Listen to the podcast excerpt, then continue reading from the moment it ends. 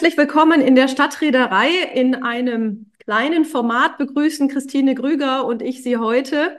Wir haben eingeladen auf einen Café in der Stadtreederei Stefan Reisschmidt, der mit seinem aktuellen Artikel in LinkedIn bringt der Bauturbo Paragraph 246e mehr bezahlbare Wohnungen oder mehr Bodenspekulation. Christine, warum hat uns dieser Artikel wachgerüttelt ja, wir hatten Herrn Stefan Reisschmidt schon mal bei uns im Podcast. Da haben wir mit ihm über die gemeinwohlorientierte Bodenwende mit einem Juristen gesprochen. Und Stefan Reisschmidt war früher Stadtdirektor bei der Stadt München, ist aber jetzt mit auch engagiert im Bündnis Bodenwende und auch bei der DASE und ist sehr engagiert darin, auch Wahlprüfsteine, bodenpolitische Wahlprüfsteine 2021 mitzuerarbeiten, an die Experten zu bringen und hat natürlich jetzt ganz aktuell beobachtet, wie denn die Baulandmobilisierung, die die Bundesregierung so anstrebt, nun gesetzlich umgesetzt werden soll.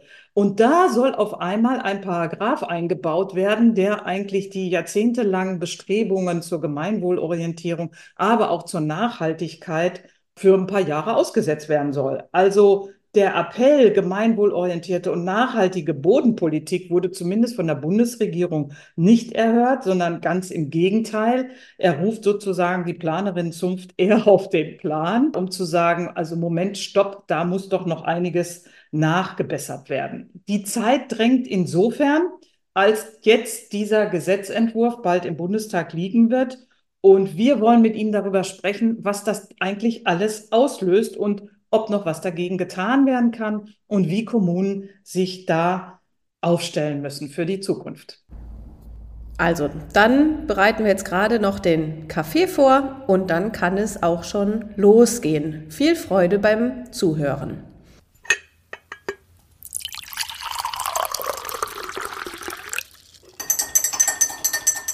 Herr Reichschmidt, ganz kurz für die Zuhörenden, die nicht im Thema stehen. Worum geht es genau bei diesem Bauturbo? Ja, hallo, Frau Krüger, danke für die Einladung, auch Sie, Frau Thyssen. Ja, worum geht es? Die Bundesregierung äh, hat ja ein Bündnis für bezahlbaren Wohnraum gegründet, in dem fast alle Verbände äh, vom Mieterverband bis zu den immobilienwirtschaftlichen Verbänden, Planerverbände und so weiter vertreten sind. Und die haben sich im September im Bundeskanzleramt getroffen und ein 14-Punkte-Programm verabschiedet, beziehungsweise es wurde ihnen vorgelegt, ohne dass sie die Möglichkeit hatten, dagegen zu sein. Das wurde einfach verkündet vom Bundeskanzler und der Bundesbauministerin Clara Geiwitz. Und einer der 14 Punkte war eine Beschleunigung der Genehmigung von Wohnungsbauvorhaben, und zwar nach einem Modell, das man vor vielen Jahren mal äh, zur schnelleren Genehmigung von temporären Unterkünften für Geflüchtete äh, als Paragraph 246 ins Baugesetzbuch geschrieben hat, was allerdings dann nur im Innenbereich, also in bereits bebauten Bereichen galt. So, und damals war das noch sehr unscharf, was da kommen würde. Und dann kam im November diese Formulierungshilfe. Und das zieht einem dann wirklich die Schuhe aus in mehrfacher Hinsicht, weil nämlich da einfach schlicht drinsteht, es kann von allen Vorschriften des Baugesetzbuches und der auf dem Baugesetzbuch basierenden Verordnungen und Satzungen, das heißt also von allen Bebauungsplänen auch, von allen sonstigen Satzungen, abgewichen werden, wenn man in Gebieten mit angespanntem Wohnungsmarkt ein Gebäude mit sechs oder mehr Wohnungen bauen will oder wenn man umbauen, anbauen, erweitern oder umnutzen will und dabei zusätzlicher Wohnraum entsteht oder Wohnraum wieder nutzbar wird. Also eine totale Generalklausel, die alles freistellt, jede Regel des Planungsrechts, sowohl das, was im Gesetz steht, in den vielen Paragraphen des Baugesetzbuches, als auch das, was in den Bebauungsplänen steht. Und das Ganze gilt dann anders als bei den Geflüchteten auch im Außenbereich. Herr Reilschmidt, zunächst einmal wirkt es ja ganz positiv, wenn man versucht, die bürokratischen Vorgänge zu erleichtern und das alles zu beschleunigen. Ähm, welche Gefahr sehen Sie denn in dieser Beschleunigung? Was könnte denn da jetzt tatsächlich verloren gehen? Ja, Frau Thiel, ich glaube, die Gefahren sind weitaus größer als das, was es positiv bringt. Natürlich bin ich auch für eine Beschleunigung und weiß auch aus eigener Erfahrung, dass es eine ganze Menge überflüssiger Schleifen und auch manches überflüssige Gutachten gibt, auf das man gut verzichten könnte, ohne die Planungsqualität zu beeinträchtigen. Und das zu bereinigen, da gibt es viele Initiativen und Vorschläge, unter anderem auch von SRL, die dazu äh, ein, eine Art kleines Gutachten geschrieben haben. Darum geht es aber hier gar nicht, sondern hier geht es wirklich darum, alle Vorschriften über Bord zu werfen. Und das Fatale ist, Frau Grüger, Sie haben eingangs gesagt, es geht um bezahlbaren Wohnraum. Wenn man diesen Paragraphen liest, da geht es überhaupt nicht um bezahlbaren Wohnraum. Man würde es ja noch verstehen. Und ich habe immer danach gesucht, wenn da drin stünde, wenn geförderte oder preislimitierte, preisgedämpfte Wohnungen gebaut werden, dann gilt diese Freistellung von Vorschriften. Oder meinetwegen auch, wenn mindestens 50 Prozent in einem Bauvorhaben mit Wohnungen gefördert oder preisgedämpft sind. Das heißt, wenn es irgendeine Bindung gäbe an das eigentliche Ziel, nämlich nicht irgendwelche Wohnungen zu bauen, das sind in der privaten Bauwirtschaft ja meist Luxuseigentumswohnungen in den Gebieten mit angespanntem Wohnungsmarkt, sondern wirklich um bezahlbare Wohnungen gehen würde. Das tut es aber leider nicht. Und das Zweite, was noch erstaunlicher ist, und dann kommen wir zur Bodenspekulation, es steht in dem Gesetz auch nicht drin, dass der, der etwas beantragt und genehmigt bekommt nach diesem äh, Generalbefreiungsparagraphen, dass der das auch wirklich bauen muss innerhalb absehbarer Zeit. Und die Kommunen haben keine Möglichkeit, mit ihrer Zustimmung eine Bauverpflichtung zu verknüpfen. Das müsste nämlich im Gesetz drin stehen. So, das heißt, es holt sich jemand eine Baugenehmigung auf einer Fläche, die er billig erworben hat, weil sie definitiv kein Bauland gewesen ist, vielleicht noch nicht mal Bauerwartungsland. Und er bekommt auf dieser Fläche eine Baugenehmigung für sechs oder 60 oder 600 Wohnungen und sagt wunderbar, damit steigt der Bodenwert um das Fünffache oder Zehnfache. Und jetzt schaue ich doch mal, dass ich das weiterverkaufe. Oder dass ich aufgrund des hohen Bodenwertes meine Kreditlinie bei der Bank erhöhe. So, und damit sind wir voll im Thema Spekulation und keine einzige Wohnung ist gebaut, geschweige denn eine bezahlbare Wohnung. Und dagegen gibt dieser Paragraph in der Formulierung, die in der Formulierungshilfe vorgeschlagen wird, überhaupt keine Handhabe, sondern das ist völlig blauäugig und blank, wirklich nur äh, eine Einzahlung auf das Konto von Bodeneigentümerinnen und von äh, immobilienwirtschaftlichen Akteuren, äh, die nicht alle, aber zum Teil eben gar nicht so sehr am Bauen interessiert sind und schon gar nicht am bezahlbaren Wohnungsbau, sondern zum Teil wirklich darauf abzielen, äh, mit Grund und Boden zu spekulieren und die Renditen dann äh, wieder anderweitig anzulegen. Jetzt steht aber in dieser Formulierungshilfe, es geht um den angespannten Wohnungsmarkt. Da frage ich mich natürlich, angespannt betrifft bestimmte Großstädte, also Hamburg, Köln, München, Berlin. Fällt das eigentlich für alle anderen Kommunen flach? Also betrifft sozusagen nur, nur eine Handvoll Städte äh, oder wie ist das zu interpretieren? Und das andere ist, wenn Sie sagen frank und frei, wir haben ja in der Planung immer unterschieden zwischen so dem Innenbereich und da laufen ja ganz viele Diskussionen, wie man die Innenstädte aufstocken, verdichten kann und dass man den Außenbereich für den Naturschutz eher schützt. Wie, welche Vorschläge hat das Gesetz denn da? Wie will man denn damit umgehen, dass man eine Grenze zieht zwischen dem Innenbereich, den Außenbereich, dem angespannten und den entspannten Wohnungsmarkt. Wie ist das zu verstehen? Zunächst zu der ersten Frage. Also man kann sich nicht als Gemeinde oder auch als äh, jemand, der einen Antrag stellt, aussuchen, äh, ob eine Gemeinde angespannter Wohnungsmarkt ist oder nicht. Das ist keine persönliche Beurteilung, sondern das ist gesetzlich definiert. Und zwar gibt es da den Paragraphen 201a Baugesetzbuch und demnach werden die Gebiete mit angespanntem Wohnungsmarkt im Sinne des Baugesetzbuches bestimmt durch Rechtsverordnungen der Bundesländer. Und wir haben in Deutschland äh, bisher äh, solche Satzungen oder Rechtsverordnungen äh, eigentlich nur in den westdeutschen Bundesländern, mit Ausnahme des Saarlandes und in keinem der ostdeutschen Bundesländer. Die haben solche Rechtsverordnungen nicht. Also dort in Leipzig etwa mit sehr angespanntem Wohnungsmarkt würde dann, falls nicht auch eine solche Verordnung gemacht wird vom Freistaat Sachsen, das nicht gelten. So, und innerhalb der einzelnen Verordnungen wird dann nach einer Methode, die äh, ja, die von sich sagt, sie ist wissenschaftlich, wird also dann gemeindescharf definiert, wo gibt es einen angespannten Wohnungsmarkt mit ganz vielen Kriterien und Formeln, die man in manchen Ländern auch veröffentlicht hat und dann nachlesen kann. Das führt zum Beispiel in Bayern dazu, dass von den 2000 bayerischen äh, Kommunen äh, 208 äh, Kommunen mit angespanntem Wohnungsmarkt sind. Das ist natürlich München und die Kommunen im Münchner Umland, auch Nürnberg, Fürth, Erlangen und deren Umland. Aber es sind auch viele Kommunen in eher ländlichen und peripheren Räumen, in der Oberpfalz, in Oberfranken oder äh, auch in den Randbereichen von Oberbayern oder äh, Schwaben. Also durchaus kleine äh, Städte, Mittelstädte und nicht nur die Großstädte und deren unmittelbares Umland. Äh, aber wie gesagt, eben nur in Ländern, und das sind eben äh, äh, neun westdeutsche Bundesländer, also alle mit Ausnahme des Saarlandes, nur dort gilt es in den, in den Verordnungen benannten Kommunen. Ja, und äh, zu der zweiten Frage Außenbereich, das ist natürlich auch eine ganz heikle Geschichte, weil wir reden ja sehr viel darüber und versuchen, das auch in vielen Städten ernsthaft äh, klimagerechten Städtebau zu betreiben, die Stadtentwicklung auch unter dem Gesichtspunkt des Schutzes der äh, Biodiversität äh, kritischer zu betrachten. Und das heißt auch mit der Neuinanspruchnahme von Freiflächen sehr sparsam umzugehen.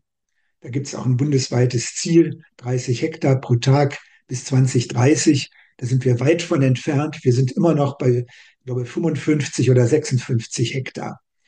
Äh, so, und jetzt äh, sagt dieses Gesetz, das gilt eben, äh, diese Freistellung zum Bau von Wohnungsbauvorhaben gilt nicht nur im Innenbereich und dort, wo es einen Bebauungsplan gibt, sondern auch im Außenbereich.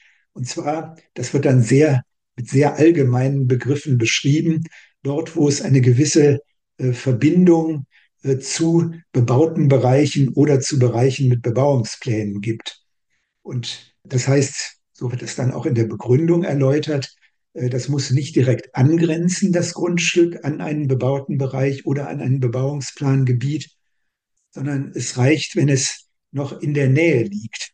Und dann steht da eine interessante Zahl in der Begründung, dass nämlich in der Regel davon auszugehen ist, dass wenn ein Grundstück mehr als 100 Meter entfernt ist von einem bebauten Gebiet oder einem Bebauungsplangebiet, dass dann wohl davon auszugehen ist, dass diese Verbindung nicht mehr besteht und damit diese Befreiungsvorschrift nicht gilt. Also das heißt, erhebliche Bereiche des Außenbereichs werden hier zur Disposition gestellt. Und da stellen sich natürlich viele Fragen, nicht nur Naturschutzfragen, auch Fragen der Erschließung, Fragen der Erreichbarkeit mit dem öffentlichen Personennahverkehr, Fragen der Versorgung mit Kindertagesstätten und mit Grundschulen und so weiter. Jetzt wohne ich natürlich in Freiburg und in Freiburg ist das immer eine äußerst ähm, anregende Diskussion, wenn es darum geht, neue Flächen im Außenbereich zu besiedeln. Und es gibt andere Städte in Tübingen etc., die sehr bewusst mit ihrem Boden umgehen. A, weil sie nicht mehr so viel haben, B, weil er auch teuer ist und weil sie eigentlich im Sinne ihres Anliegens, nämlich Gemeinwohl und bezahlbarer Wohnraum zu schaffen, agieren. Welche Möglichkeiten haben denn diese ambitionierten Städte, sich gegen diese Klausel zu wehren? Sie können natürlich ihre Zustimmung oder ihr Zustimmungsrecht dazu nutzen, wenn sie äh, zum Beispiel einen Grundsatzbeschluss verabschieden, der sagt, wir wollen diese Regel nicht so anwenden, dass äh, der Naturschutz oder äh, der Freiflächenschutz insgesamt in Gefahr gerät. Und deswegen verabschieden wir im Stadtrat eine Kriterienliste, nachdem wir bei entsprechenden Anträgen nach 246e im Außenbereich dann vorgehen. Das dürfte nach meinem Ermessen, ich bin kein Jurist, aber das dürfte dann auch vor Gericht standhalten, wenn es also Erwägungen gibt, die Ausdruck der kommunalen Planungshoheit sind. Das ist ja ein Grundrecht nach Artikel 28 Grundgesetz. Wenn es also transparente, nachvollziehbare und sogar durch Gemeinde-Stadtratsbeschluss äh, bekräftigte Regeln gibt, nach denen die Zustimmung gehandhabt wird. Also da kann ich mir durchaus vorstellen, dass da die Gemeinden, äh, wenn sie das rechtzeitig in die Wege leiten, einen solchen Beschluss und sich darauf verständigen können mit Mehrheit, dass das funktioniert. Ansonsten gibt es aber natürlich äh, eine ganze Menge auch noch aus demokratietheoretischer und praktischer Sicht gegen diese Vorschrift zu sagen. Äh, das wäre sozusagen ein positives Beispiel, wie mit einer demokratischen Entscheidung eine Grenze gezogen werden kann. Aber auf der anderen Seite muss man sehen, dass die Kommunen auch unter Druck stehen, Wohnungsbau äh, nicht zu behindern. Äh, das sind oft nicht die Nachbarn von Wohnungsbauvorhaben. Die sind meistens gegen auch sinnvolle Wohnungsbauvorhaben, weil sie damit ihre persönliche Umwelt vielleicht belastet sehen. Aber diejenigen, die eine Wohnung suchen und natürlich auch die Verbände, die die Immobilienwirtschaft und die Haus- und Grundbesitzer vertreten, äh, die fordern natürlich vehement, dass Wohnungsbau erleichtert wird. Da können die Kommunen unter eine ganz schöne Zwickmühle geraten und unter einen Erklärungsnotstand und das alles unter dem Zeitdruck, innerhalb von zwei Monaten entscheiden zu müssen, ob sie zustimmen oder nicht. Und das alles dann auch ohne eine wirkliche Chance zur Bürgerbeteiligung. Normalerweise wird ja, wenn eine neue Fläche im Außenbereich oder auch eine Nachverdichtung, also höheres Bauen, äh, mehr Wohnungen auf einem Grundstück im Innenbereich, äh, wenn das vorgesehen ist, dann wird ja eine Bürgerbeteiligung gemacht. Denn das ist meistens mit Bebauungsplänen verknüpft und nicht einfach nur eine Baugenehmigung. Bei Baugenehmigungen gibt es keine Bürgerbeteiligung nach dem deutschen Planungsrecht. In der Schweiz ist das anders, aber in Deutschland leider nicht. Aber bei Bebauungsplänen. Und dann wird äh, mit einer, allen möglichen Stufen von Anhörungen, von Informationen, von Diskussion äh, in den verschiedensten Formen, je nach äh, Gewichtigkeit des Falles und den Intentionen der Kommune, wird ein solches Vorhaben dann öffentlich und transparent diskutiert. Und am Ende entscheidet dann der Stadtrat äh, über Hop oder Top, ja oder nein oder über Modifikationen eines Plans. Das alles entfällt bei diesen Verfahren. Das steht dann zwar so schön drin in der Begründung dieses Gesetzes, äh, es wird den Gemeinden empfohlen, eine informelle und freiwillige Bürgerbeteiligung zu machen. Aber wie soll das innerhalb von zwei Monaten der Zustimmungsfrist passieren? Die Zustimmungsfrist kann nicht verlängert werden. Die Kommune kann nur innerhalb der zwei Monate ablehnen oder zustimmen oder sie sagt gar nichts. Wenn sie gar nichts sagt, dann gilt das automatisch als Zustimmung. Also das spricht sozusagen einer demokratischen Planungskultur, wie wir sie uns in vielen mühsamen Diskussionen in Fachwelt und Politik erarbeitet haben in den letzten Jahrzehnten, spricht das total hohn. Und das in Zeiten, wo die Demokratie ohnehin unter Beschuss steht und wo sich zum Glück viele Menschen im Lande immer mehr wehren gegen den Abbau von Demokratie, gegen Rechtspopulismus und gegen äh, das, was äh, demokratiefeindliche äh, Haltungen sind.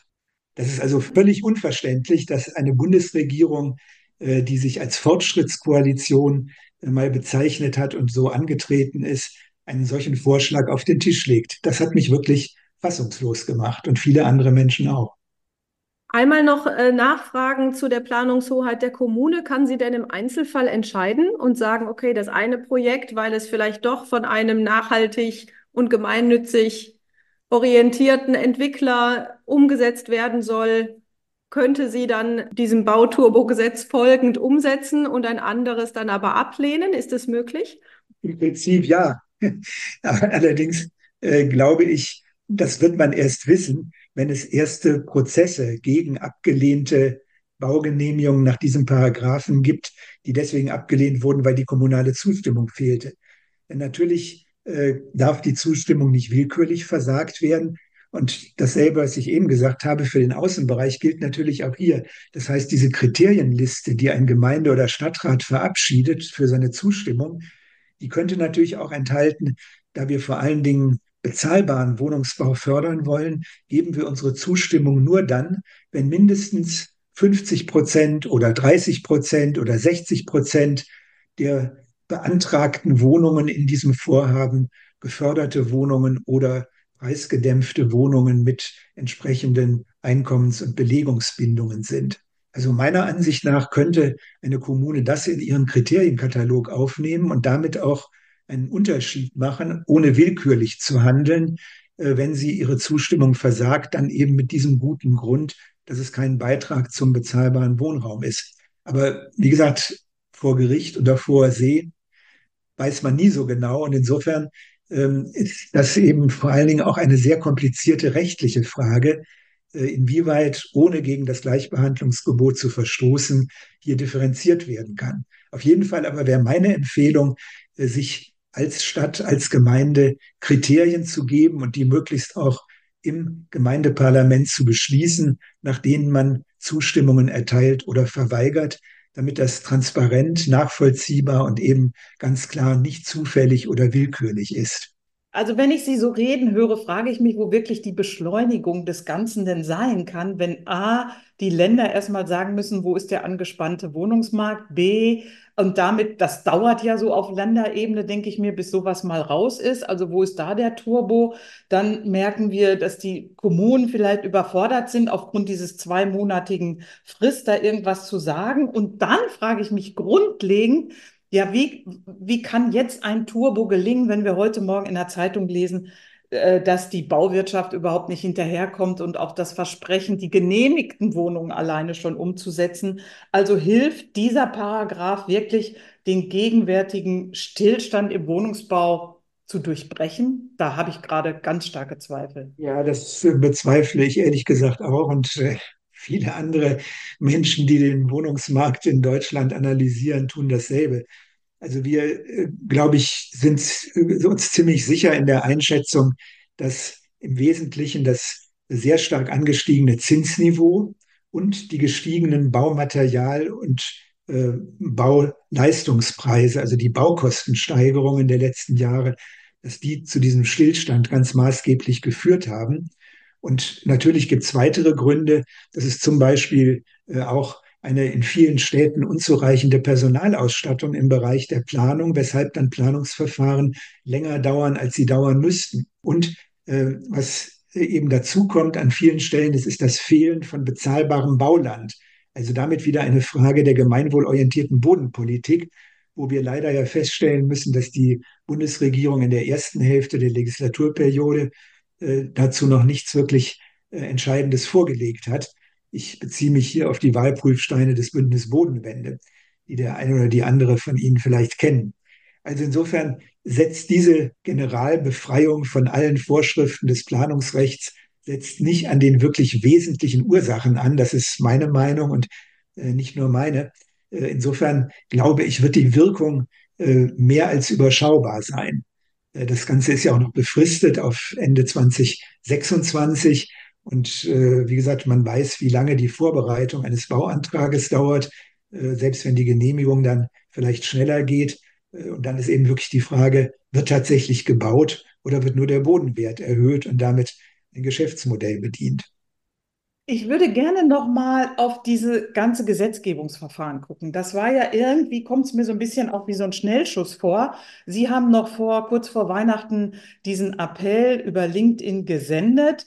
Insgesamt hatten die Verbände drei Tage Zeit, um über diese Formulierungsvorschlag ihre Stellungnahme abzugeben. Also wie dringlich ist es jetzt sozusagen dagegen zu sein? Kann man da irgendwie noch was aufhalten oder sagen wir einfach, oh, die Ampelkoalition, die, das Bundesministerium für Wohnen, Stadtentwicklung und Bauen hat gerade genug zu tun, so schnell kommt das nicht. Also wie ist dieses Gesetzgebungsverfahren, wie läuft das? Wie dringend ist da jetzt was zu tun? Also ich bin jetzt auch nicht in den Internas des Gesetzgebungsverfahrens drin, aber soweit ich das äh, weiß, äh, liegt der Ball jetzt eindeutig im Bundestag, also im Parlament, und zwar eben bei den äh, Koalitionsfraktionen und da vor allen Dingen bei den Fachpolitikerinnen, die im Bauausschuss des Bundestages sitzen. Und die müssen jetzt eigentlich entscheiden, wie es weitergeht mit dieser Formulierungshilfe, was eigentlich ein Gesetzentwurf ist, aber weil es eben nicht eine Gesetzesinitiative der Regierung ist, sondern es soll eine parlamentarische Gesetzesinitiative sein, äh, hat man sozusagen äh, den Ball äh, an den Bundestag gespielt. Und das normale Vorgehen, und ich hoffe, das läuft auch so, wird sein, dass man es nicht nur bewenden lässt bei der schriftlichen Anhörung, die das Ministerium durchgeführt hat. Also bevor Sie diese Formulierungshilfe an den Bundestag gegeben haben, haben Sie mit dieser ganz, ganz kurzen Dreitagesfrist die Fachverbände angehört.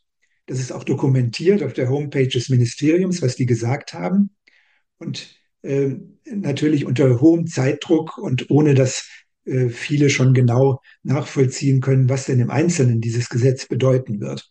Und das normale Vorgehen wäre eigentlich, dass jetzt der Ausschuss eine öffentliche Anhörung macht und dazu Expertinnen und Experten einlädt Und zwar äh, nicht nur die, die für das äh, Gesetz in dieser Form sind, sondern auch kritische Stimmen.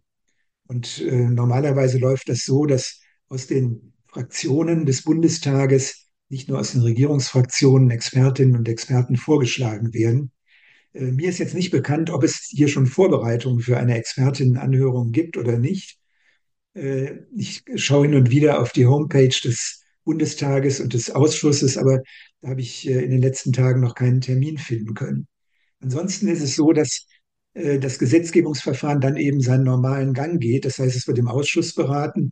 Es wird, wird dann eben auch im, oder es wird zunächst im Plenum eingebracht, ein Gesetzentwurf. Der muss nicht unbedingt identisch mit der Formulierungshilfe sein. Hoffentlich ist er, wenn er eingebracht wird, dann wenigstens mit dem äh, Satz versehen, äh, es müssen mindestens 50 Prozent beförderte Wohnungen realisiert werden und es gibt eine Bauverpflichtung. Ähm, und dieser Gesetzentwurf wird dann vom Bundestag äh, an den Ausschuss verwiesen, wird im Ausschuss beraten, Anhörung wäre die große Hoffnung und dann möglicherweise modifiziert und irgendwann beschlossen. Das Ganze ist normalerweise ein Vorgang, der ja, Monate dauert. Und Ach, wissen Sie, Herr Reichschmidt, ich glaube, dass unsere Planerinnenzunft vielleicht sich den Bauern anschließen muss und auch dann mal den Marsch auf den, auf den Reichstag und zur Bundesregierung nimmt mit Plänen und sonst was, um mal zu sagen, so geht's einfach nicht. Also ich hatte, als ich das gelesen habe, ich gedacht, okay, jetzt trifft's uns auch in der Planerinnenzunft, dass wir hier ja. den Aufstand mal ein Stück weit proben müssen und nicht immer so brav und formell das Ganze machen, sondern einfach auch mit größerem Publikum mal sagen, alles, worum wir gerungen haben in den letzten Jahren, kann man doch nicht mal eben so zwei Jahre aussetzen. Also ja, wäre fast eine Idee. Das wäre wirklich wünschenswert. Bei uns fehlen halt die Traktoren und leider ist unser Geschäft äh, enorm kompliziert und äh, trotz aller Bürgerbeteiligungen für viele immer noch ein Buch mit sieben Siegeln. Also das wird schwierig werden, aber Sie haben völlig recht. Wir müssen, denke ich, uns da besser aufstellen. Und es gibt ja auch weitere Initiativen, etwa einen Brief, der in diesen Tagen rausgeht, von der Deutschen Umwelthilfe initiiert an Bundestagsabgeordnete mit kritischen Argumenten gegen diesen Gesetzentwurf, äh, der auch von einer Reihe von Verbänden und Privatpersonen mitgetragen wird. Und dazu wird es dann auch zu diesem nicht öffentlichen Brief in den nächsten Tagen noch eine öffentliche Erklärung und eine Pressekonferenz geben, über die man dann auch sicher wird lesen können. Aber natürlich ist das nicht ein Massenauftritt, der da erfolgt, sondern das sind überwiegend Fachkreise aus dem Bereich Umwelt- und Naturschutz, Klimaschutz und äh, aus dem Bereich der Architekten- und Planerinnenverbände, äh, die sich hier bisher kritisch geäußert haben. Aber das ist ja toll, dass es diese Kommentare und Hinweise trotzdem gibt und auch ähm, wir hoffen, dass wir jetzt hier mit diesem Kaffeegespräch mit Ihnen einen Beitrag ja. dazu leisten können, dieses Thema noch weiter zu verbreiten und auch über die Fachwelt hinaus nochmal darauf aufmerksam zu machen. Denn wir haben ja doch unter den Zuhörenden auch Personen, die jetzt nicht aus der Planerzunft kommen und die vielleicht auch nicht auf LinkedIn unterwegs sind und auch ihren Artikel deshalb nicht gelesen haben. Also wir stellen wie immer zu dieser Folge unsere Lesefrüchte bereit. Also auch diese verschiedensten Hinweise, die Sie jetzt vorhin gegeben haben, sind da nachzulesen. Und äh, auch der eigentliche Artikel, der uns jetzt Anlass gegeben hat, dieses Gespräch mit Ihnen heute zu führen. Herr Reitschmidt, ich habe noch eine Schlussfrage. Wie trinken Sie eigentlich Ihren Kaffee? Ich trinke überwiegend Tee. den trinke ich mit möglichst wenig Zucker. Gut. Und wenn ich Kaffee trinke, dann am liebsten äh, einen Espresso äh, und äh, den auch mit ein bisschen Zucker, nicht so ganz schwarz. Ja, prima. Dann merken Danke wir uns das für einen Kaffee, den wir hoffentlich mal live miteinander trinken können. Ja, sehr gerne, Frau Thyssen, Frau Grüher. Ich bedanke mich für die Einladung und für die Gelegenheit zu diesem wirklich eigentlich unglaublichen Vorgang in, dem, äh, in der Planungsrechtsgeschichte einmalig hier Stellung nehmen zu können. Ich hoffe, dass sich das weiter verbreitet und dass es möglichst viel und möglichst wirksamen Protest gegen dieses Vorhaben gibt. Wir wünschen Ihnen alles Gute und werden das beobachten, was da jetzt passiert. Ja, vielen Dank. Dankeschön, Herr Reilschmidt.